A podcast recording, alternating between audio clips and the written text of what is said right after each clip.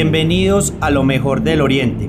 Soy Lizardo Murillo Arbeláez, un colombiano que quiere conectar al mundo con oportunidades de inversión, turismo y emprendimiento en el Oriente Antioqueño. Este podcast es la plataforma para atraer personas, ideas o mensajes inspiradores para ayudarte a descubrir oportunidades y las ventajas de vivir e invertir en el Oriente Antioqueño. Ahora, empecemos.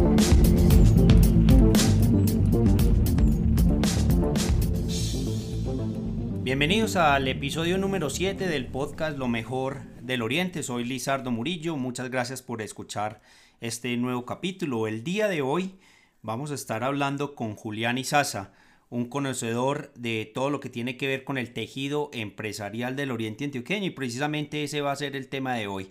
El crecimiento empresarial del Oriente Antioqueño, nos van a estar entregando cifras, nos vamos a estar hablando en general de, de todo el empresariado del Oriente Antioqueño.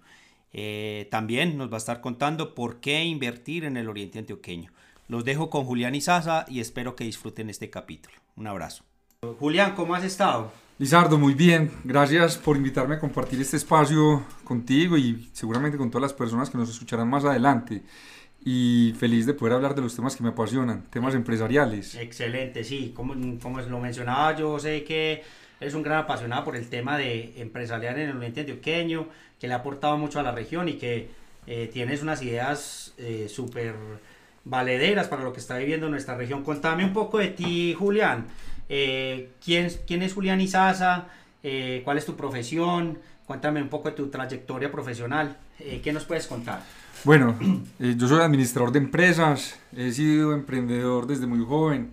Creo que el primer emprendimiento comenzó cuando estaba en el colegio, más o menos en noveno grado. Ahí empecé con un acuario vendiendo pececitos y, y, cogí una pasión por los negocios y, y, la empresa y también la familia que ha tenido pues como esa vocación. Entonces decidí estudiar administración de empresas. Durante la carrera me, me enfoqué mucho en los temas de mercadeo. Mi primer trabajo fue en una empresa IMUSA. Sí. Ahí trabajé en el área de mercadeo, en la parte de plásticos, termos, líneas infantiles y fue una experiencia súper enriquecedora. ¿Y esto fue en Medellín o, o, ya aquí en el Oriente Antioqueño? Mira que en la parte del Oriente está la parte de metálicos y, y, es una ironía porque pues yo con ganas de trabajar y vivir en el Oriente sí. entré a esta empresa tan reconocida pero entré en un área que estaba ubicada en Copacabana en Medellín. Sí. Sin embargo pues no iba a rechazar la oportunidad y, y lo que más me llevó a esta experiencia fue la visión de una empresa grande de cómo internacionalizarse, desarrollar procesos, eficiencia, mercadeo y de ahí pasé a una multinacional de investigación de mercados. Sí. Ahí estuve entonces también trabajando temas, eh, unas cuentas importantes. Trabajé la cuenta de Avon, cereales Kelos, los concentrados soya, los productos familia, los productos de Colgate, Palmolive y Procter Gamble. Entonces también a través de investigar el consumidor colombiano, manejar cifras, estadísticas, descubrí otra pasión eran como la estadística, los datos, los análisis y también conocer un poquitico de cómo esos temas descriptivos, esos números ayudan a tomar decisiones. Claro, y sos bastante fuerte en ese tema porque de cada vez que te consulto alguna estadística del Oriente que la tenés en la mano, la tenés en la punta de la lengua y de verdad que te felicito porque es una, un don muy chévere que tenés y que, y que nos sirve a todas las personas que están muy interesadas en ese tipo en ese tipo de datos. Entonces, ¿cuánto tiempo llevas en el Oriente? Ah, bueno, eh, en el Oriente yo creo que estoy desde el año 98 más o menos, entonces hagamos cuentas, ya, ya vamos por más de 20 años. 20 años, sí. Más de 20 años en el Oriente. y, y, pues, hablando de mi experiencia, me voy a saltar rápido como a lo último. Estuve 5 años en Cámara de Comercio. En Cámara de Comercio trabajé en las áreas de competitividad y desarrollo empresarial y de ahí nació como esta otra pasión y es el tema empresarial, la región, conocerla, compartir, interactuar más con los empresarios y también ese proyecto de región, cuál es el proyecto del Oriente Antioqueño y hacer parte de ese proceso. Claro, y que lo compartimos en muchas de las charlas que tenemos acerca de todas las posibilidades que tiene la región y básicamente eso es lo que, lo que vamos a hablar en el día de hoy. Eh, como les conté al principio, pues eh, Julián es un gran conocedor de, de lo que está pasando en el, en el Oriente Antioqueño en, en, el tema empresarial, las oportunidades que este territorio presenta y vamos a compartir un poco de, de, de todos esos datos, de toda esa información acerca del Oriente Antioqueño que yo sé que Julián eh, tiene, en, que es de conocimiento de Julián y que nos va a aportar mucho a todas esas personas, para todas esas personas interesadas en invertir, en establecerse en el Oriente Antioqueño, etc. Empecemos con una pregunta, Julián. Eh, ¿Por qué es importante la función empresarial? Eh, es la mejor manera de empezar a hablar de, de, los temas empresariales y es entender cuál es el rol del empresario dentro de la sociedad. Estamos acostumbrados a leer la sociedad bajo una estructura de jerarquía y bajo una estructura de jerarquía ponemos al Estado, que es quien toma decisiones, pone las leyes de juego en un primer lugar y vamos bajando como en una estructura jerárquica de poder.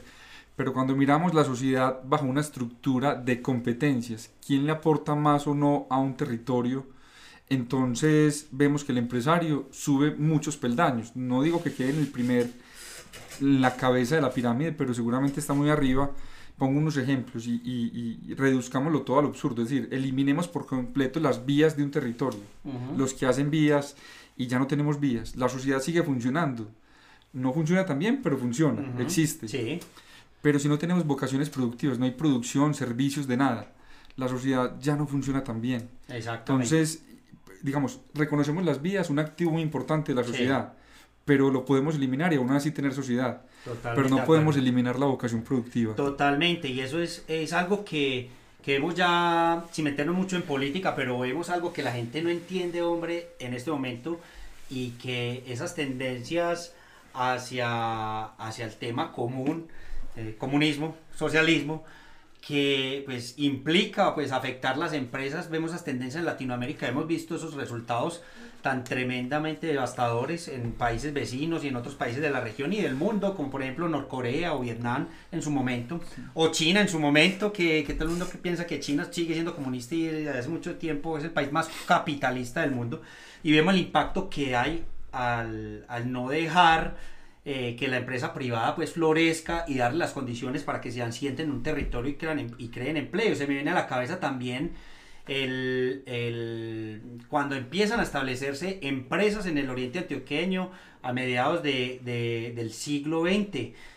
y vemos que hay una, un, gran, es un gran aporte a, a, mejorar esa calidad de vida de los orientales, cuando llegan empresas como Colteje, Riotes y Ates, empresas floricultoras más, más, un poco más adelante a establecerse en el territorio y vemos como la calidad de vida en general de, de la población cambia radicalmente. Todavía tenemos muchos retos, pero la empresa es vital, es vital. Es correcto, Lizardo, y, y pues digamos dentro de, del tema de la función empresarial, no es solo reconocer entonces que es un actor importante para poder estructurar una calidad de vida en un territorio, sino también hablemos del desarrollo si yo le preguntara a todas las personas que nos escuchan qué hace, qué detona, qué promueve el desarrollo de una ciudad, porque una ciudad a veces se desarrolla más que otra, ¿dónde está la diferencia? Entonces, seguramente que hay muchas respuestas válidas, yo trataré de recogerlas en algo que considero agrupa todo, y es el conocimiento aplicado. No es la educación per se, sino la educación aplicada en conocimiento en diferentes procesos. Y el conocimiento aplicado es valor agregado. Y el valor agregado es una actividad productiva donde yo intervengo un proceso, aplico más conocimiento y genero más desarrollo. Entonces, por ejemplo, la inversión es una manera también de apalancar ese conocimiento Totalmente aplicado, de, generar mejores procesos, de tecnificar procesos, de generar más procesos, más empresas. Y eso entonces también nos lleva al desarrollo. Y yo creo que todos buscamos una visión de desarrollo. Problemas en una sociedad siempre van a existir, pero, pero ¿quién es el que los resuelve en oportunidades de negocio? El empresario. Eso es lo bonito de la actividad y de la función empresarial. Es entender los problemas de la sociedad y volverlos una solución.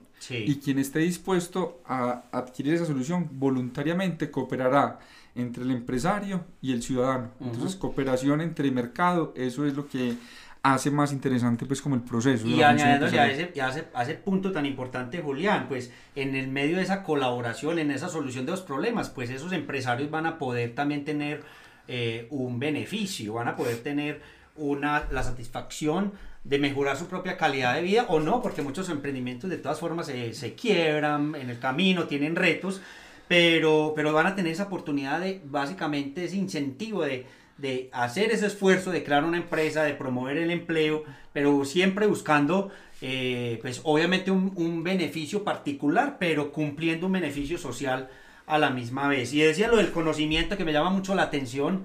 porque yo en muchas eh, charlas que tengo con mi madre, eh, con nos contaba la dificultad que era vivir en el territorio alrededor de los años 40, en las veredas como la Mosca, la playa donde ella vivía, y yo no entendía por qué ellas tenían tanta, o nunca he entendido la, la dificultad eh, que ellos tenían en ese momento para, por ejemplo, conseguir los alimentos. Y siempre la conclusión es el tema del conocimiento. Tenían todo, tenían tierras fértiles, el clima, las aguas, eh, unas condiciones espectaculares que tiene el territorio del Oriente Antioqueño, pero no tenían el conocimiento, no tenían el conocimiento de cómo sembrar, por ejemplo, lo vemos hoy, el tema de los aguacates, por dar un ejemplo, o las flores.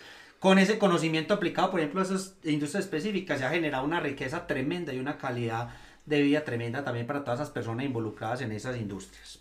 Así es, así es. De hecho, la llegada de las flores, pues lo primero que como negocio es el cultivo que más empleo genera por metro cuadrado. O sea, no hay ningún otro cultivo que genere esa demanda. Pero también nos dio otro gran aprendizaje, otro gran conocimiento, y es la capacidad de exportar de, saber que tenemos la capacidad de llegar a otros mercados y generar entonces otros, otros, digamos, circuitos económicos. Está bien producir para el mercado local, departamental, nacional, pero también lo internacional. Y, yo creo que eso tiene un gran impacto en la mentalidad y la cultura del oriente antioqueño al volverlo con más aspiraciones de empresas que más grandes, que pueden más. Y eso es muy importante, el tipo de liderazgo que hay detrás de las empresas. Totalmente, y yo creo que eso está eh, se, está detonando en este momento. Todo eso que estás diciendo, vemos en este momento que yo creo que lo vamos a hablar un poquito más adelante acá en tus comentarios, pero el tema de los aguacates, el tema de las flores, eh, el tema de las aromáticas, cómo ya empieza empiezan estos productos a incursionar en unos mercados internacionales y digamos como por decirlo con un dicho coloquial le abre los ojos a todos los empresarios del agro para que exploren esas posibilidades eh, que tiene eh, todas estas empresas del Oriente Antioqueño afuera del país también.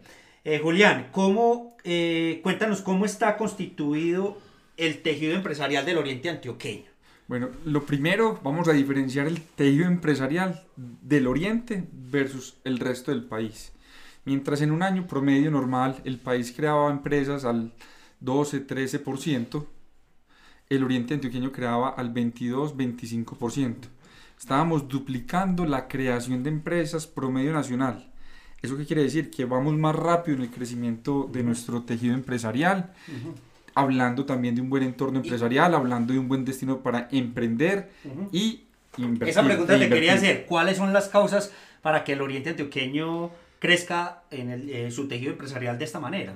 Bueno, pues hay varias. Hay algunas que son un poco privilegiadas en la ubicación geográfica, Recordemos que esta esquina del departamento limita con otros cinco departamentos, que entre estos Antioquia más esos cinco departamentos eh, pues acumulan más o menos el 67% del PIB de Colombia. Mm. Entonces, pues básicamente la economía de Colombia está concentrada en esta zona tan céntrica. Sí. Y, y, pues somos un corredor que transita comercio, mercancías, pero también somos privilegiados al tener el aeropuerto, somos privilegiados con nuestra proximidad al Valle de Aburrá, la segunda ciudad más importante, pues digamos, el área metropolitana más segunda más importante del país. Sí, la mano de obra. La mano de mano obra. de obra de calidad también. Mira que en mi trabajo en cámara a veces llegaban algunos inversionistas acá al oriente y, y, y, en nuestro protocolo de atención al inversionista, pues una de las primeras cosas que hacíamos era visitar la zona franca y en la zona franca visitábamos una empresa de yates. y obviamente estamos, en la, eh, estamos en la montaña. eh, la primera reacción de todo inversionista es, venga, pero ustedes ¿por qué construyen yates en una montaña para después llevarlos 500 kilómetros hasta el mar y ya exportarlos a Estados Unidos, otros países del mundo? Y la respuesta del empresario pues es la que nos daba la entrada al oriente antioqueño y es el talento humano que encuentro en el oriente es capaz de hacer estos productos y este talento humano no lo encuentro allá. Entonces la cualificación y preparación del talento humano es, muy, muy, muy, característico de esta región. Como dato curioso te cuento que hace un par de años estuve, tuve la oportunidad de visitar a Mississippi en un viaje empresarial, un viaje de reconocimiento empresarial, eh, que más adelante en otro capítulo hablaremos de eso contigo Julián. Y tuve la oportunidad de conocer un, precisamente un yate pesquero allá en Mississippi hecho en Río Negro. Curioso el tema, eh, muy, muy curioso. Eh, pero volvamos al tema de la constitución del tejido empresarial. Entonces, ¿cómo está en sí constituido eso, ese tejido empresarial? ¿Cuáles son los sectores más importantes? y de pronto si tiene algunos datos que yo sé que los tienes, ¿qué tanto representa cada sector como en, en la economía del oriente antioqueño? Perfecto, entonces, eh, habiendo dicho pues que somos una región que cada año crece muy velozmente en su tejido empresarial, pues voy a advertir que estos datos no van a durar mucho tiempo, seguramente el próximo año van a ser mayores y seguirán creciendo. En este momento en el oriente antioqueño tenemos alrededor de 22.000 empresas. 22.000 empresas en, en, una región conformada por 23 municipios. Estos estas 22.000 empresas tienen una concentración el epicentro del desarrollo económico de la actividad empresarial en el oriente está en el municipio de Río Negro, que concentra el 32% de ese tejido empresarial. Luego La Ceja, con más o menos 11%, y pues no va a leer los 23%, pero va descendiendo. Sin embargo, no todos los municipios tienen la misma vocación económica. Entonces empezamos a encontrar unas diferencias. El oriente se divide en cuatro zonas. El altiplano, que tiene unas vocaciones de manufactura, de servicios, de, digamos, procesos productivos de mayor valor agregado. Contémosle a la gente que no está familiarizada con el Oriente Antioqueño y que posiblemente va a escuchar este podcast, ¿cuáles son esos municipios, así como decimos en Antioquia, Vuelo el Pájaro, que conforman el altiplano? Entonces, los voy a mencionar, que tengo aquí pues como una ayudita en orden descendente, del que más empresas tiene al que menos empresas tiene en este momento. Río Negro, La Ceja, el Carmen de Iboral, Marinilla, Guarne, Santuario, Retiro, La Unión, San Vicente. Ahí pasamos a otra zona que es Embalses, donde tenemos Guatapé, Peñol, San Carlos, San Rafael, Granada, Alejandría, Concepción. En la zona Páramo tenemos municipios como Sonsona, Bejorral, Nariño, Argelia. Y en nuestra zona más pequeña, en población, en empresas, pero muy grande en extensión geográfica, inmensamente grande en biodiversidad y oportunidades, Cocorná, San Luis y San Francisco. Que es la región de bosques. De bosques. Que es la región de bosques. Exacto. Excelente, no, sí. Eh, entonces, 22 mil empresas. 22 mil empresas. De esas 22 mil empresas, pues hay, algunas concentraciones. Eh, en algunos sectores económicos. La industria manufacturera, todo tipo de manufacturas, es una de las actividades económicas que más ocurre en Río Negro y pues digamos tenemos todos los elementos. Un corredor logístico importante nacional. Tenemos mano de obra, tenemos seguridad, tenemos complementos para el transporte, como los aeropuertos o las fáciles salidas a las principales autopistas que atraviesan el país. Eh, entonces, además de la industria manufacturera, la agricultura es muy importante, pero no solo en la producción de alimentos. Ahí las flores, las flores, digamos, se viven en dos grandes negocios. Los pompones de, de, variedades de crisantemos, gérberas y ese tipo de especies, y la hortensia. Y son dos negocios diferentes porque la hortensia está concentrada en pequeños productores y la otra son de negocios de empresas de tamaño más grande. sí, claro. Y ha sido una de las, eh, digamos, fortalezas de la región.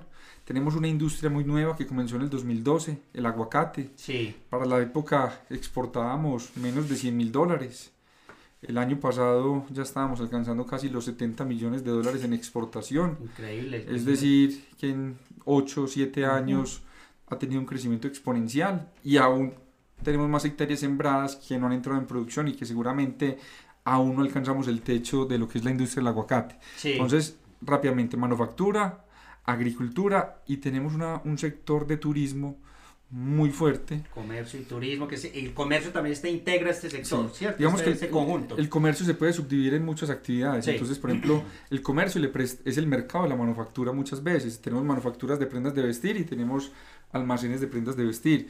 Tenemos una industria productora de alimentos y tenemos también muchos eh, locales, comercios a la comercialización de alimentos. Pero sí, comercio en general, en su conjunto, es casi la mitad del tejido empresarial. De esas 22 mil empresas, más o menos unas 9.000, 10.000 unidades corresponden a actividades comerciales. Es evidentemente un gran generador de empleo y que pues tomándonos aquí un poquitico de historia del Oriente, muchas de las fiestas populares de los pueblos del Oriente se desarrollaban tradicionalmente en la primera semana de enero. Sí. Y la razón es porque después de la mejor temporada del año para un comerciante, que es diciembre, los habitantes regresaban a sus pueblos con las utilidades de los diferentes comercios que tienen, no solo en el oriente, sino en muchas partes del país. Claro. Y eso, a gastar. a gastar las utilidades en los pueblitos. Eh, no sé, Lizardo, pues déjame darte un dato sí, que, dale. que es muy importante. Y este dato se llama, pues no es muy común, es la inversión neta de capitales y son las sociedades, solo las sociedades, no las personas naturales. ¿Cuánto han invertido en el 2020.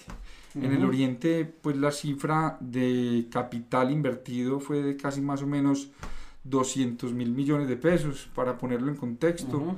Eh, el gasto de un municipio como Río Negro, pues sí es un poco mayor a esa cifra, pero, pero es cercano. Es más o menos, el presupuesto ahora está en alrededor de 400 mil millones, digamos que es la mitad del presupuesto anual de Río Negro. Río Negro, exacto. Y es en la inversión de empresas que cada año están generando puestos de trabajo, están generando oportunidades de negocio. Y te pregunto, me estás dando las cifras del 2020 que son 200 mil millones de pesos, pero eh, comparado con el 2019, ¿ese dato disminuyó por el efecto de la pandemia o, se, o, se, o estuvo estable? No, eh, es, o, creció. Di el dato porque habla también de lo que es el Oriente Antioqueño en términos de entorno empresarial. Sí. Aumentó. Increíble, con, con, toda la crisis que tuvimos. Con toda la crisis que tuvimos, eh, el Oriente se volvió también como en esos procesos de reubicación, de entender nuevos negocios, de también recordar que estamos en un panorama internacional. hay, hay, algunas estrategias que hemos venido articulando como el Nearshoring, que son empresas americanas que se están reubicando más cerca de Estados Unidos, que normalmente tenían Asia como su operación. Claro. Entonces también hemos atraído ese tipo de inversión extranjera. La llegada de una sola empresa que aún no cuenta en su totalidad de esta cifra, que fue una planta de Pepsi, pues es una inversión grandísima y, y, aún así siguen creciendo entonces el Oriente. Claro, y ese, ese tema que hablas de nearshoring, esperemos que, que, vaya teniendo ese efecto porque eso tiene, eso tiene un origen en, en, todas esas políticas de Donald Trump, con todos sus conflictos con, con, con China y muchas empresas americanas que están establecidas en China, pues entonces al, al, en el momento que Donald Trump sube esos impuestos, esos aranceles, pues ellos empiezan a buscar las posibilidades más cerca de Estados Unidos y tener un control, eh, mucho mejor control sobre, sobre todas esas, sobre todo plantas de producción de manufacturas que estaban en China. Ojalá que podamos, como se dice por ahí, arañar un poquito de todas esas empresas que están pensando en reubicarse hacia Latinoamérica y crear esas condiciones, porque yo creo que es un, una, una deuda que tenemos con, con, los empresarios que hay que seguir creándole mejores condiciones para que ellos sigan teniendo a Colombia y especialmente el Oriente Antioqueño como una opción para establecerse. Si creamos más impuestos, si creamos más dificultades desde el, desde el tipo burocrático o desde lo, todo el tema de trámites que tiene que hacer una empresa para establecerse, pues eso nos va a, a quitar competitividad. Y lo que queremos es al, al revés, crear esas condiciones para que el oriente antioqueño, pues Colombia en general, pero el oriente antioqueño en este caso, pues sea muy atractivo para todas estas empresas. Comenzábamos la, la, conversación hablando del desarrollo, conocimiento aplicado. Qué bueno traernos esos conocimientos al oriente antioqueño para que no solo se quede en esa empresa que llega, sino que empiece a irradiar otra parte del tejido empresarial, pero también hacemos pues como un mea culpa y nos falta un poco de, de competitividad en promover nuestra inversión. Digamos, en un panorama nacional, tenemos territorios que salen a venderse. Sí. Y, en el Oriente Antioqueño somos afortunados que nos compran sin que nos vendamos. Exactamente, somos tan buenos que no, no tenemos que salir a vender, pero eso se acaba porque todos los territorios, especialmente en Colombia, yo veo que cada vez más eh, ciudades tienen eh, por ejemplo, sus oficinas de promoción del territorio. Y aquí voy a aprovechar para hacer una cuñita acerca de un proyecto que, que me gusta mucho y la creación de una agencia de cooperación internacional, pero no solamente una agencia de cooperación, sino una agencia de promoción del Oriente Antioqueño. Yo ya veo por ahí indicios de que la gente del Buró de Medellín quiere venir y, y también... Eh, tomar el territorio del Oriente Antioqueño para promocionarlo y yo pienso que ahí es donde tenemos que tener mucho cuidado porque si bien Medellín es uno de nuestros clientes principales y si bien tenemos una afinidad en el tema cultural, estamos en el mismo departamento, somos colombianos, etcétera, etcétera, las oportunidades tienen que eh, quedar en el territorio, los grandes negocios, los grandes, eh, hablemos de turismo, congresos y temas de promoción, lo que es turismo e inversión, lo tenemos que hacer nosotros, los orientales, los que somos de este territorio, y sin ser pues como un poco regionalista, pero yo pienso que si bien las intenciones en Medellín son muy buenas, hay que, hay que establecer esas, esas instituciones que, que, yo sé que ya vienen con ideas en la administración municipal de Río Negro de tratar de promover a nivel regional pues una agencia de cooperación del territorio. Eh, y, en, y, en, ese aspecto pues que, que, tengamos unos profesionales que salgan a maletear el territorio, porque en este momento no hay nadie maleteando el territorio, no hay nadie promocionando el territorio afuera del oriente antioqueño. Y como, decís, como dices tú, por, es tan bueno y tan generoso el territorio que nos llegan oportunidades aquí a nuestra misma puerta. Sí, y pues yo no voy a culpar al buró y, y, y antes felicitarlos que escogieron muy bien en dónde pensar su crecimiento. El oriente antioqueño atrae no solo inversión, de, de, muchas partes del mundo, sino que nuestro vecino, que es una ciudad capital, quiere crecer hacia el oriente pequeño. Ahí también hay algo que preocupa y es la velocidad con la que ocurre el desarrollo. Aquí el crecimiento empresarial es tan rápido, el crecimiento de negocios, de ciudad, de transformación que casi es perceptible a la vista. Sí pues nos ocupa un poco a todos los orientales y entonces empiezan a generarse otras oportunidades. Sin embargo, es muy importante que nosotros nos agenciemos de ese desarrollo. Que nos apropiemos de ese, de ese tipo de, de, de oportunidades eh, que, a la final, que al fin y al cabo son de nosotros. De nosotros, sí. Y, y, y, y, de pronto, pues que no me lo habías preguntado, pero bueno, esos 200 mil millones, casi 200 mil, que llegaron en plena pandemia, ¿a qué, se, en donde, o sea, a qué actividades estuvieron pues enfocadas. Y voy a dar un dato eh, pues que va a sorprender bastante, que más de esos, el 10 por, un poquito más del 10%, eh, perdón, casi el 15%, unos 27 mil millones de pesos estuvieron en creación de empresas que se dedicaban a actividades de alojamiento y servicios de comida. Espectacular ese dato. Porque es el sector más aporreado de la pandemia. Ajá. Y, y, pero sin embargo es uno de los sectores que me invirtió en el Oriente y, y, eso habla de, de pronto de lo que es el Oriente en temas de biodiversidad, porque lo que está creciendo es el turismo de vocación de naturaleza, de atractivos naturales, pero también del el aeropuerto que tenemos, el dinamismo de negocios, el turismo de negocios, de inversión. Y habla mucho entonces también de, de ese sector gastronómico, que se ha venido posicionando bastante en el Oriente. Pero la segunda son las industrias manufactureras. Sí. Industrias manufactureras lleva 20 años consecutivos creciendo. O sea, no sabemos cuál es el techo de crecimiento de ese sector en el Oriente, porque todos los años llegan más y más inversiones al Oriente. Pero voy a aclarar un puntico ahí que en estos datos no solo capital de, eh, foráneo. Sí. Somos una región demasiado emprendedora. Sí una región que crea muchas empresas y que trabajamos constantemente por fortalecer ese ecosistema de emprendimiento, que a la nueva empresa le vaya mejor. y, y, ahí también hay cifras de personas del Oriente que están cumpliendo proyectos de vida a través del el emprendimiento. Me alegra mucho esos datos, Julián, porque precisamente, pues, vos sabés que a mí uno de los temas que de los que me apasiona hablar y promocionar el tema del turismo, me parece que ahí es donde tenemos una gran oportunidad en el Oriente Antioqueño. Y, y, y, eso corrobora pues los, que los ojos de los inversionistas en temas de turismo están mirando el oriente antioqueño. Yo, uno sigue cuentas de Instagram y cada vez aparecen nuevos hoteles, cada vez aparecen nuevos restaurantes, cada vez aparecen nuevos servicios. Y esto nos da eh, la razón a, a, lo que veníamos hablando hace un poquitico, de que necesitamos realmente una agencia de promoción enfocada en el tema de exportaciones, enfocada en el tema de turismo y enfocada en el tema del marketing territorial, la creación de una marca del territorio para que estemos bien alineados con esas estrategias de ProColombia, que es lo que ellos hacen en esos tres, en esos tres fuertes. Entonces, estos datos que vos nos acabas de dar nos da pie a exigir mucho más la creación de esa, de esa, de esa agencia de cooperación y de promoción del Oriente Antioqueño. Sin embargo, Lizardo, pues hay iniciativas privadas, iniciativas individuales, por ejemplo, esta iniciativa del podcast que habla del Oriente Antioqueño también permite que más personas de por algún medio diferente se vayan enterando de lo que en palabras de un alemán denominaba el mejor secreto de los antioqueños, el oriente antioqueño, el secreto mejor guardado de los antioqueños.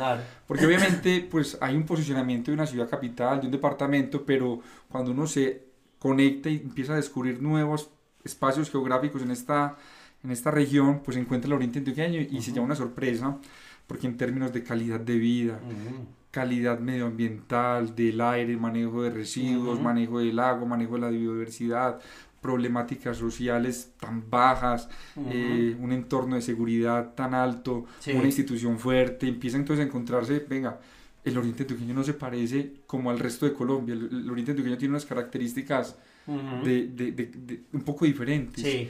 Y, entonces yo también creo que somos un caso de estudio. Un caso de estudio para imitar, para seguir las buenas prácticas. Sí. Entonces yo, pienso que me estás eh, respondiendo un poco la, la, siguiente pregunta que te iba a hacer. ¿Por qué invertir en el Oriente Antioqueño? Ya mencionaste algunas condiciones, pero no si tienes una respuesta mucho más estructurada para esa pregunta. ¿Por qué invertir y por qué un americano, por qué un alemán, por qué un europeo, un asiático? Tiene que venir o tiene no o debe venir al oriente antioqueño e invertir o mirar esta región o porque una persona de Bogotá o otras partes del país pueden venir acá e invertir estar tranquilos que van a hacer eh, que van a tomar una buena decisión. Bueno la primera razón es que uno en el mundo empresarial en la toma de decisiones debe seguir las tendencias. Las tendencias existen ir en contra de la tendencia es permitirse que lo atropellen las tendencias tecnológicas, las tendencias financieras, las tendencias de capital, las tendencias de negocios, las tendencias de consumo. Y pues uno ve que hay una tendencia de inversión en el Oriente. Es que no es un fenómeno de un año, ya somos casi 20 años consecutivos de crecimiento empresarial. Sí. Entonces, lo primero, darles confianza, que durante 20 años viene sucediendo este fenómeno y en el Oriente siguen habiendo oportunidades. La segunda razón importante del por qué invertir en el Oriente dentro de los procesos empresariales, la eficiencia logística es muy importante. Disponibilidad de materias primas, transporte de carga, transporte de pasajeros, conexión de negocios, conectividad, servicios públicos, seguridad. Todas estas condiciones existen de manera óptima en el Oriente.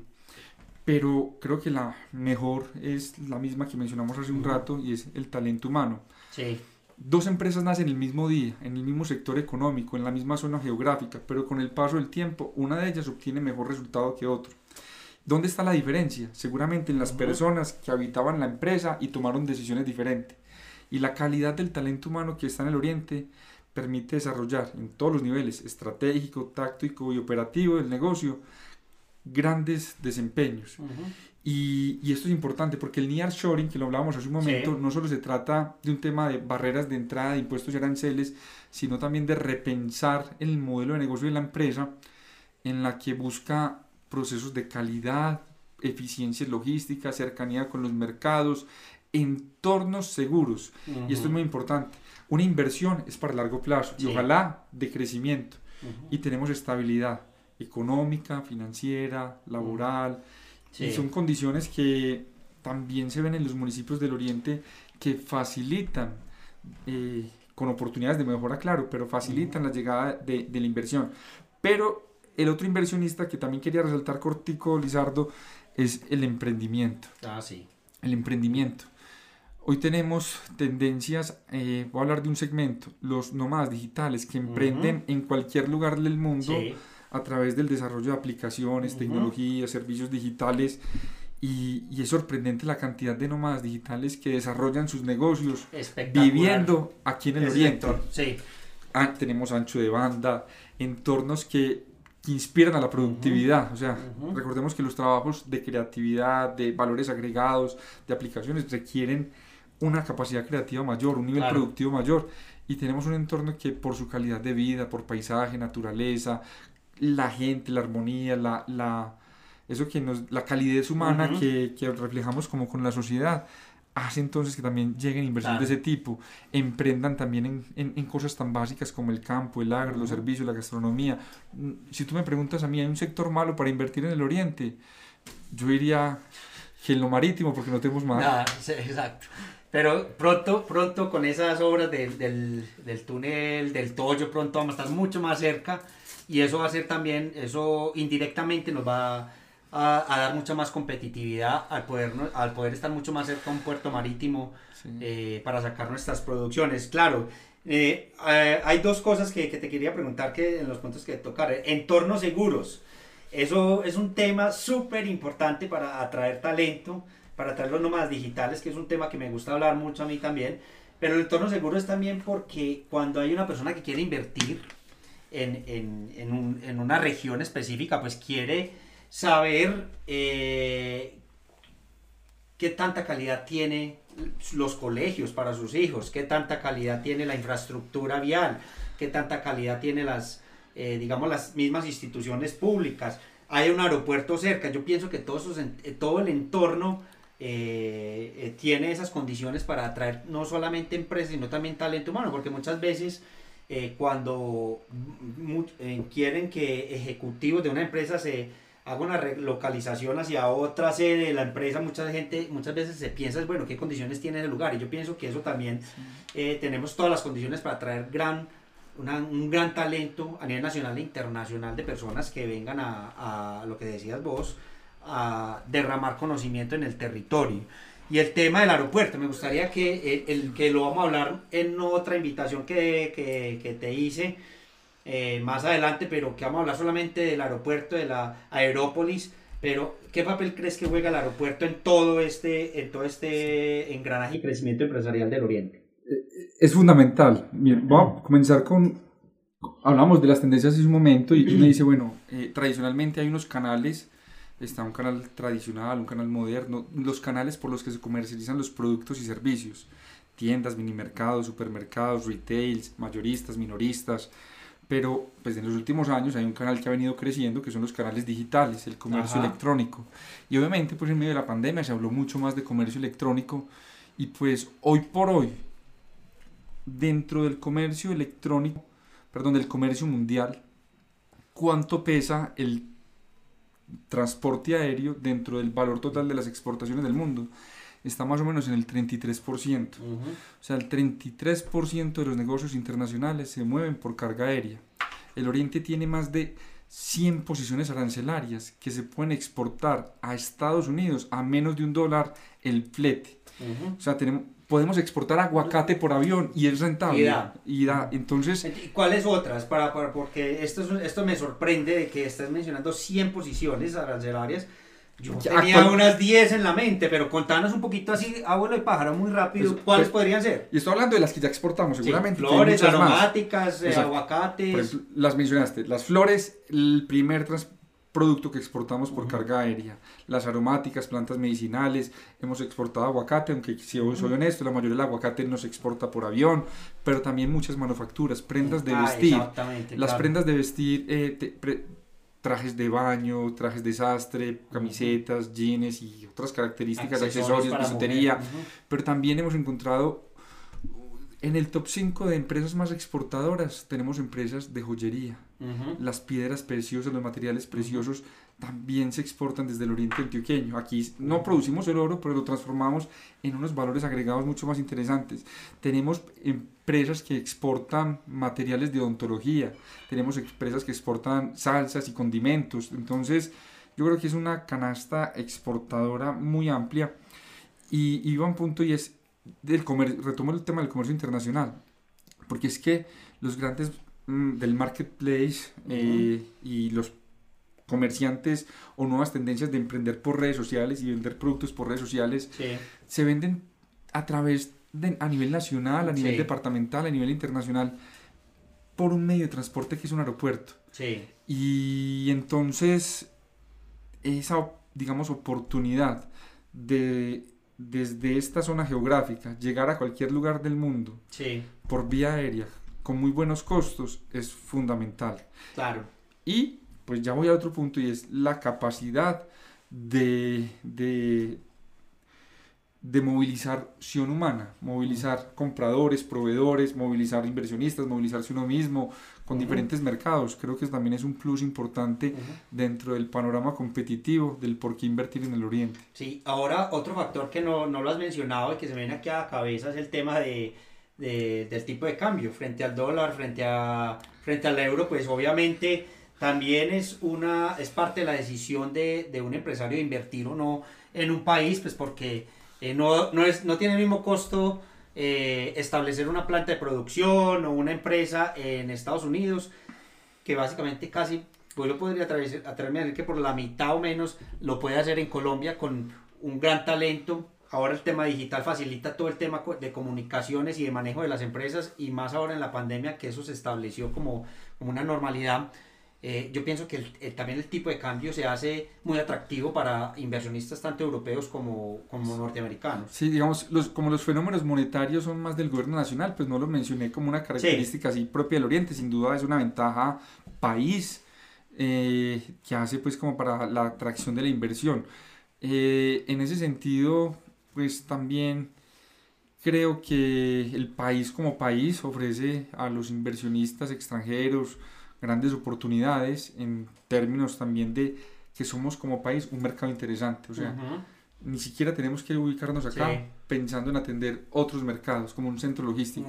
El mercado propio de Colombia es suficientemente interesante y la ubicación del oriente, como lo mencionaba, en ese punto tan central que limita o está muy cerca por diferentes puntos de acceso a Caldas, Cundinamarca, Santander, eh, Boyacá, el mismo Antioquia, eh, pues ya otras partes del eje cafetero, conectamos fácilmente con la ruta del sol que va a la costa pacífica.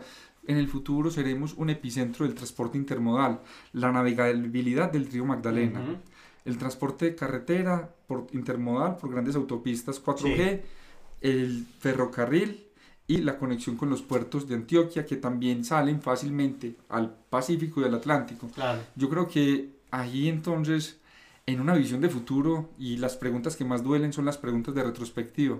¿Por qué no invertir en el Oriente?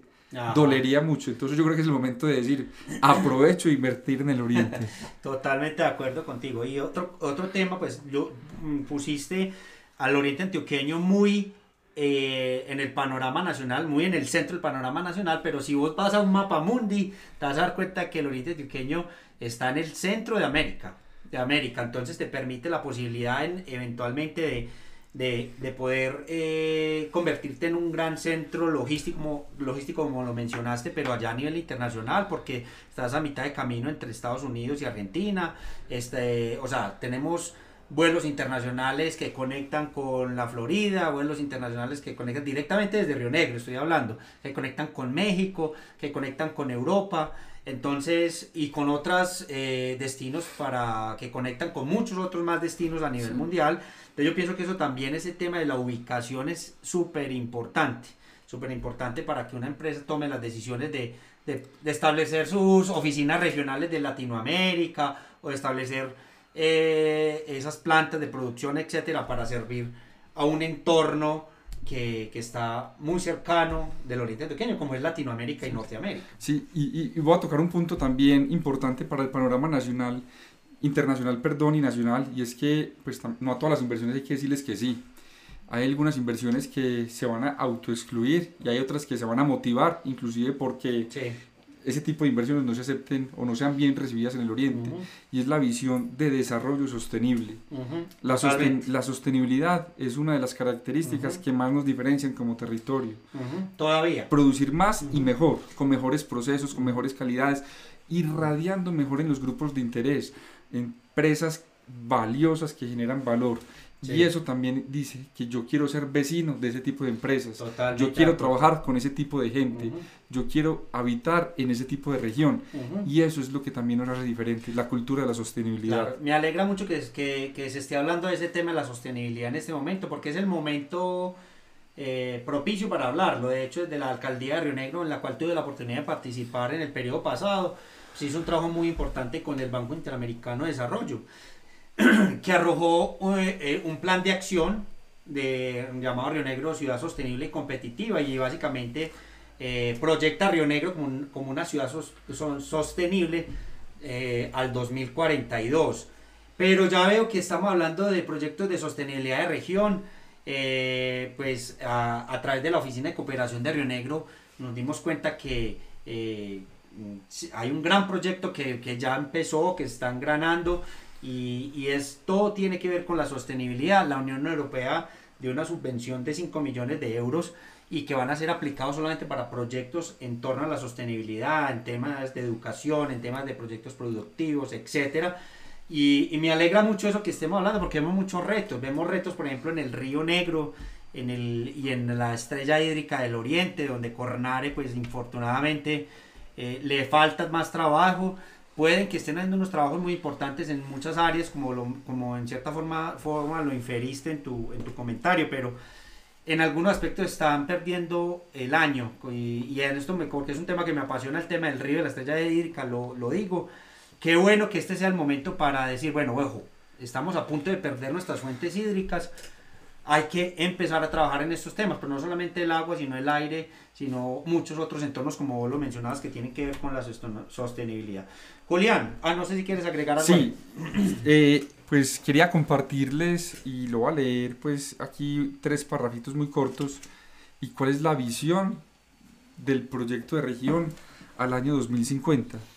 Entonces dice así. Que está formulado o liderado por qué institución, ese proyecto del, Ese ejercicio fue... De la Cámara con la gobernación. Un ejercicio de recopilar y de construir sobre lo construido. Digamos que ahí la Cámara de Comercio, la gobernación, algunos municipios, Cornare, pues hicieron parte de la discusión, pero fue más de recopilar y replantear algunos temas. Entonces eh, es como una cadena consecutiva de muchos años de trabajo. Exacto. Y dice así, vivir en el oriente antioqueño será vivir en una región exitosa y desarrollada, con una clase media pujante, con un alto grado de educación, cualificada, bilingüe, cosmopolita, generadora de riqueza, bienestar y progreso, una sociedad de propietarios emprendedora en las áreas, en las áreas rurales y urbanas, espiritualmente comprometida con el desarrollo del ser y la familia, con valores, con cultura, con ética, cuidadora del entorno natural y consciente de las prácticas permanentes de la responsabilidad social como factor de seguridad y convivencia. Una región competitiva, desde la consolidación del sistema de ciudades que la componen, con sus equipamientos e infraestructuras jerarquizadas y complementarias. Esto es muy importante. Vivimos en una interconexión de 23 municipios que se complementan y eso nos garantiza un poco de todo. Eh, y esto pues también hace parte de, ese proyecto de región. Vivir en el oriente antioqueño no es vivir en una ciudad, es vivir y participar de 23 ciudades que se complementan y eso nos da una mayor disponibilidad de medio ambiente, de entorno, de materias primas, de talento humano, de paisajes, de oportunidades y es una región de 7.000 kilómetros cuadrados llena de oportunidades. Espectacular, espectacular esa visión. Julián, eh, para que ya entremos pues como en la parte final de, de, de este episodio, contanos eh, y siguiendo pues como con esta línea del tema de la inversión en el oriente, ¿en qué sectores vos crees que se, son los mejores para invertir? Bueno, y esa qué bueno que, que haces esa pregunta, Lizardo, porque pues hay una concepción que cada territorio tiene una especialidad y, solo se puede dedicar a esa especialidad. Y pues si esa lógica fuera 100% eh, exacta, pues Japón, una isla, en su momento no produciría vehículos, una industria automotriz, sino que se dedicaría quizás a unas actividades más tradicionales, marítimas, pesqueras, agricultoras. El Oriente Antioqueño tiene unas tradiciones, pero esas tradiciones han sido complementadas. Y hay, hay un indicador económico que se llama el índice Herfindahl, y mide la diversificación o concentración de actividades económicas. Y pues entonces nos encontramos con que Río Negro o, Río Negro y el Oriente Antioqueño en su conjunto tienen mayor diversidad económica que el mismo Valle de Aburrá, donde está la ciudad capital Medellín, mayor diversidad económica que Bogotá. Aquí encontramos desde el agro hasta los servicios un gran espectro de actividades. Entonces, Sectores para invertir en el Oriente, muchos, pero obviamente esa respuesta no es de reina y, vamos a mencionar unos dos o tres que, que, son mucho más interesantes en este momento. Sí. En otro momento seguramente habrán vocaciones económicas emergentes. Las empresas de flores aún tienen muchas oportunidades en el Oriente, quizás ya no tanto en los municipios más tradicionales, pero las flores es un gran negocio, las flores dependen de un aeropuerto cercano. Y con los costos logísticos y el conocimiento que ya está adquirido y apropiado para producir flores, un sector ideal. Aromáticas y plantas medicinales, el aguacate hash. En temas de industria, pues las confecciones, la moda siguen siendo un sector importante, la industria metalmecánica son creo que dos de las más importantes, pero hay una emergente y una invitación somos grandes productores de alimentos. La industria de alimentos puede coger unas materias primas frescas a los mínimos costos de, de, transporte y transformación y desarrollar grandes oportunidades. Valor agregado. Un valor agregado. Falta un poco trabajar más ese tema. Y, y, bueno, los servicios, y dentro de los servicios, los BPO, los Business Process Outsourcing, ya tenemos varios asentamientos de ese sector económico con una gran característica y es que tenemos capacidades bilingües. Sí. Tenemos... Eh, Pero ¿no crees que nos falta un poco más en ese tema? Ah, no, que nos falta, sí, claro. Hay algunas, yo sí ya conozco de muchos proyectos que ya han incursionado en el tema del bilingüismo, pero yo pienso que nos falta más. No, nos falta más. yo lo decía más en términos comparativos. Si, ah, si, yo comparo el Oriente con otras regiones del país, en otra región no hay nada. Y aquí tenemos ya al menos un nivel un poco más, más avanzado en esos temas de bilingüismo pero también para el business process outsourcing es muy importante los temas de servidores, refrigeración, disponibilidad de energía, estabilidad energética, otros elementos seguridad. que seguridad y, y, conectividad, bueno, y otros elementos que hacen también muy interesante el Oriente. Y por último, el turismo, el turismo. Para mí eso es súper importante. Pensemos una región que en, en, digamos, casi se recorre desde un municipio central como Río Negro, casi todos los municipios están a otras dos horas de distancia, más o menos, pues los más lejanos, otros más cercanos. Y, y, recorremos municipios que están desde el nivel del mar hasta el nivel de los páramos. Entonces nos da diversidad de paisaje, diversidad de oportunidades. Gastronómicas, todo. Y yo pienso que el turismo es una gran oportunidad para también diversificar un poco eh, el tema del campo. O sea, los campesinos pueden explorar otras oportunidades que no sea solamente producir eh, los productos que tradicionalmente producen, sino que algunos podrían adecuar una pequeña, pequeña habitación que no están usando porque sus hijos ya se casaron, etcétera, para recibir los turistas y que estos turistas puedan llegar a esta finca, tener toda la experiencia. Y yo pienso que ya lo veo mucho. Si, si uno en las redes sociales ya ve la aparición de muchas de estas alternativas, desde por ejemplo la casa en el aire o los proyectos de glamping, fincas turísticas, las fincas cafeteras, etcétera. Ya hay, ya hay pues como actividades en eso. Y, y, un temita ahí, y es que el campesino es conocedor del territorio. Total. Y las recorrutas camineras, el trekking, el salir a caminar, explorar la naturaleza es una de las actividades que más está gustando. Y que quién mejor a uno pagarlo que quien ha vivido y habitado en la zona toda su... Y yo creo que la, el turista también eh, ha cambiado mucho en el tema de lo que está buscando. Es decir, ya eh, obviamente se sigue, sigue, sigue viendo un mercado para el turismo de resort, de cinco estrellas, de playa, etcétera, pero también eh, hay un tipo de turista, un mercado para el turista que busca experiencias y nosotros tenemos todo para, para satisfacer ese, ese mercado. Yo no quise hablar mucho de casos, pero es que en turismo sí quiero mencionar un caso, una, o sea, es un hotel que está construido en más o menos 200 hectáreas de selva, de bosque, de naturaleza Está construido 100% en teca, unas aproximadamente cinco, casi 5.000 metros cuadrados construidos. Alguna vez me lo mencionaste, sí. Atiende extranjeros principalmente. Es difícil encontrarlo. Muchos de los colombianos ni siquiera sabemos que existe esa gran inversión en el oriente antioqueño en turismo. Entonces, con este ejemplo y con este caso de éxito de irse al municipio más escondido del oriente, hacer una gran inversión económica, pero una inversión de sostenibilidad, de desarrollo, y ver que con el paso del tiempo esa inversión ha sido rentable, exitosa, me encanta como referenciarla como una gran oportunidad de entender de todos los secretos ocultos que tiene el oriente, esperando que un emprendedor, un empresario los descubra y de manera muy sostenible aproveche esa oportunidad. Y esas son las grandes bondades que da el tema del turismo, que es, un, es una industria de nichos. Y esos nichos, como el que acabas de mencionar, que es un nicho para menos personas eh, de, salud buscan algo muy exclusivo, que buscan exactamente el bienestar, ir a meditar, hacer yoga, comer saludable, etc. Eh, existen esos mercados y eso es lo que también las personas del Oriente Antioqueño o los inversionistas en el, en el territorio pues deben explorar también. Me extraña que no hayas mencionado uno, la, una, un, un, tipo de, de inversión, o no sé si todavía ya acabaste con tu lista. Lizardo, de pronto entre tanta conversación se me pasa, a ver, a me extraña porque es el, yo pienso que nos, eh, que es el del que más nos gusta a usted y a mí, o al que más confianza ah, tenemos, la propiedad raíz, hablando de eso. ¿Por qué invertir en propiedad raíz en el oriente? No, pues es que eso sí, eh, eh, a veces lo más obvio, no sé, no, y, y, en medio de la conversación que ha sido pues como interesante, pasé ese sector económico. Mire, la cantidad de metros cuadrados que el Oriente Antioqueño entrega en licencias de construcción año por año entre lo residencial, comercial, industrial, es pues e, e, exagerado. O sea, estamos hablando casi que en un año 2019 pudimos haber entregado licencias de construcción más de un millón de metros cuadrados construidos. Que el ritmo de valorización, uno como inversionista en propiedad raíz busca varias cosas. Primero, que la inversión se rentabilice, se monetice y se valorice.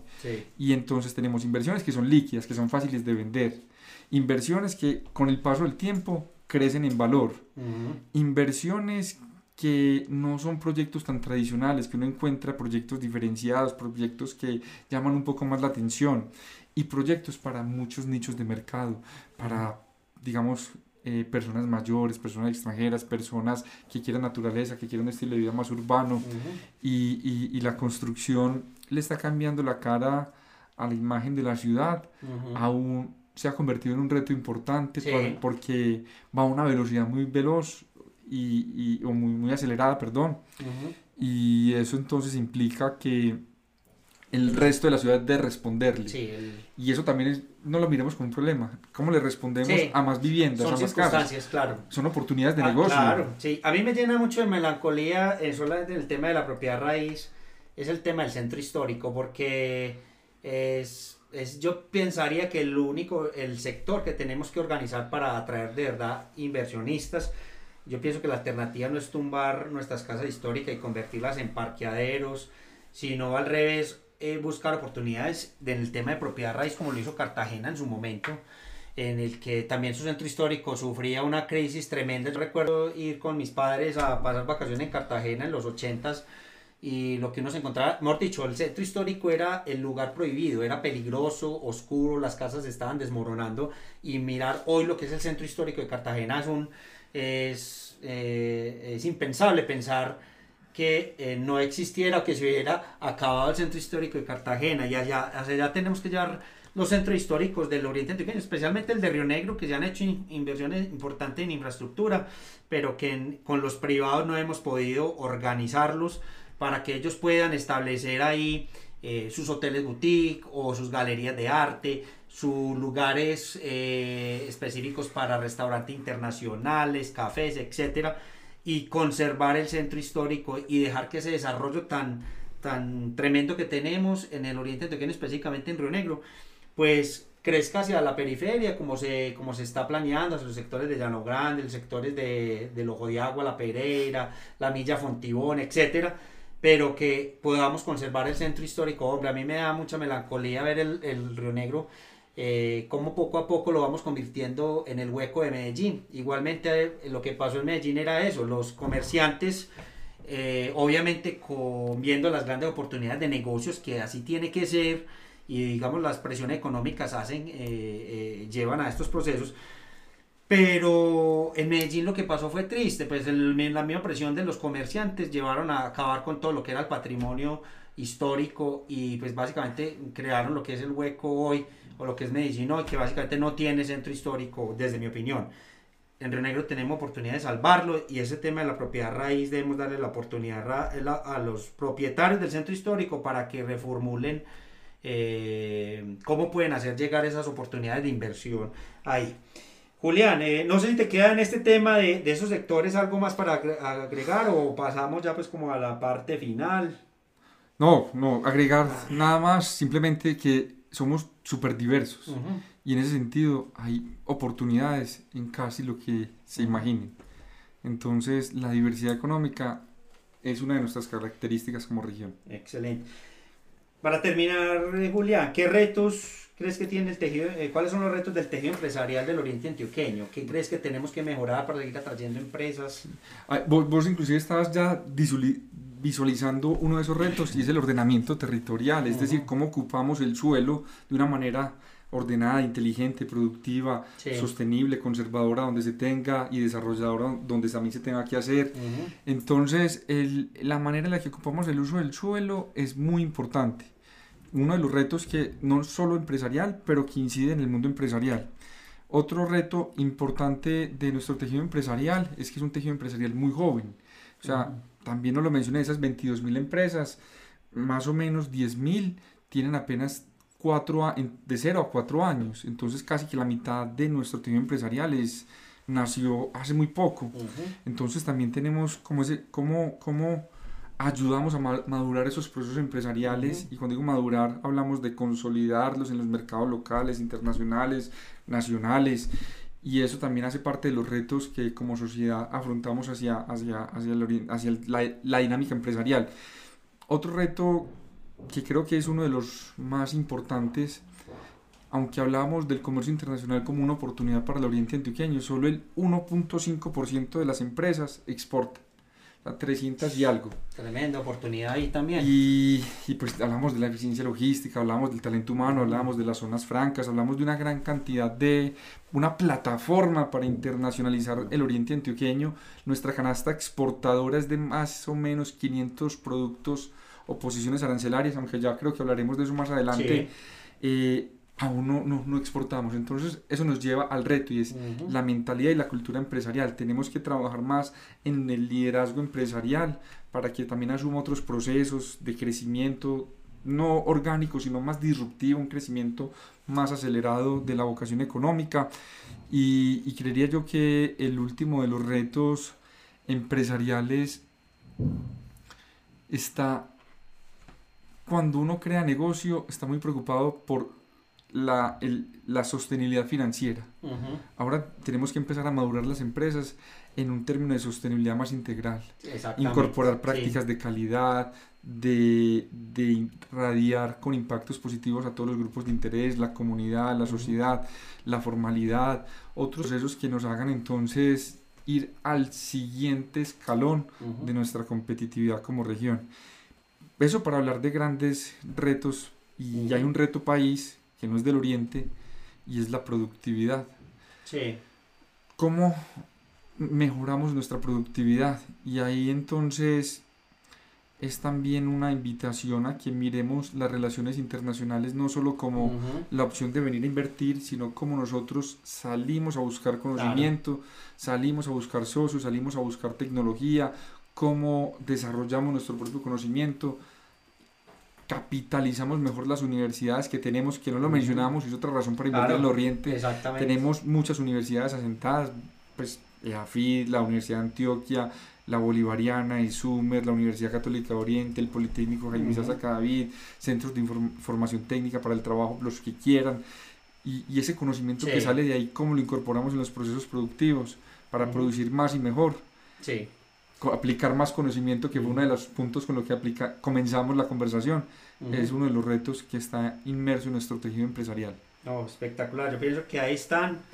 Eh, ya como para, eh, para terminar, Julián, a forma mm, de conclusión, ¿qué podría sacar de esa charla sobre el tejido empresarial que, hicimos hoy? ¿Qué, ¿Cuál podría ser una conclusión general, cortica, para que dejemos a los oyentes con eso? cuando una persona curiosa empieza a analizar la estructura empresarial de diferentes territorios y empieza a comparar los porcentajes, los valores del Oriente, se va a llevar como una gran sorpresa y es que en casi todo el Oriente antioqueño está por encima del promedio nacional y eso ya nos da nociones de lo que es el Oriente antioqueño en términos de buen entorno para los negocios. Lo segundo, como conclusión, que ese buen entorno está acompañado de un gran talento humano. Entonces hay condiciones para crear empresa, hay con quién crear empresa. Y lo tercero, el momento.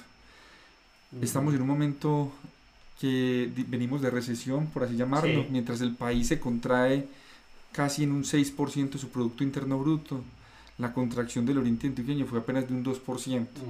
Fuimos un 66% más resistentes que, que como economía a los impactos que generó la pandemia entonces, con esto quiero decir que es el momento de encontrar una región sólida, que tenemos con quien invertir y hacer negocios en el oriente, y que hay las razones de entorno eh, o ubicación en donde crear empresa. Entonces, momento, dónde y con quién. Creo que ahí resumimos un poco lo que es invertir en el Oriente y la estructura empresarial del Oriente para que se motiven conozcan, indaguen un poco más sobre esta subregión.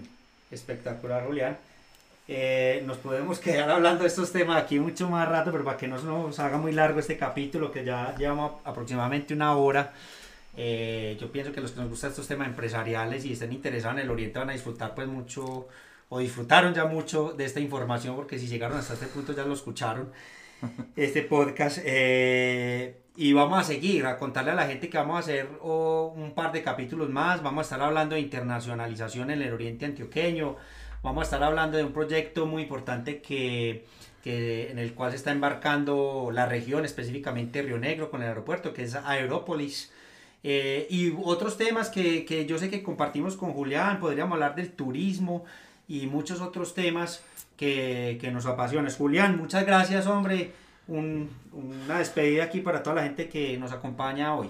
No, Lizardo, muchas gracias. También felicitarte porque pues esta iniciativa del podcast, de hablar del Oriente, de tocar unos temas que los vemos pero que no los valoramos y los ponemos en contenidos digitales, me parece una iniciativa pues para reconocerla, para felicitarte y pues a los oyentes que son curiosos de, de, estos temas económicos, de estos temas empresariales, agradecerles por, por escucharnos, por compartir y seguramente a través de las diferentes redes podremos seguir interactuando más adelante.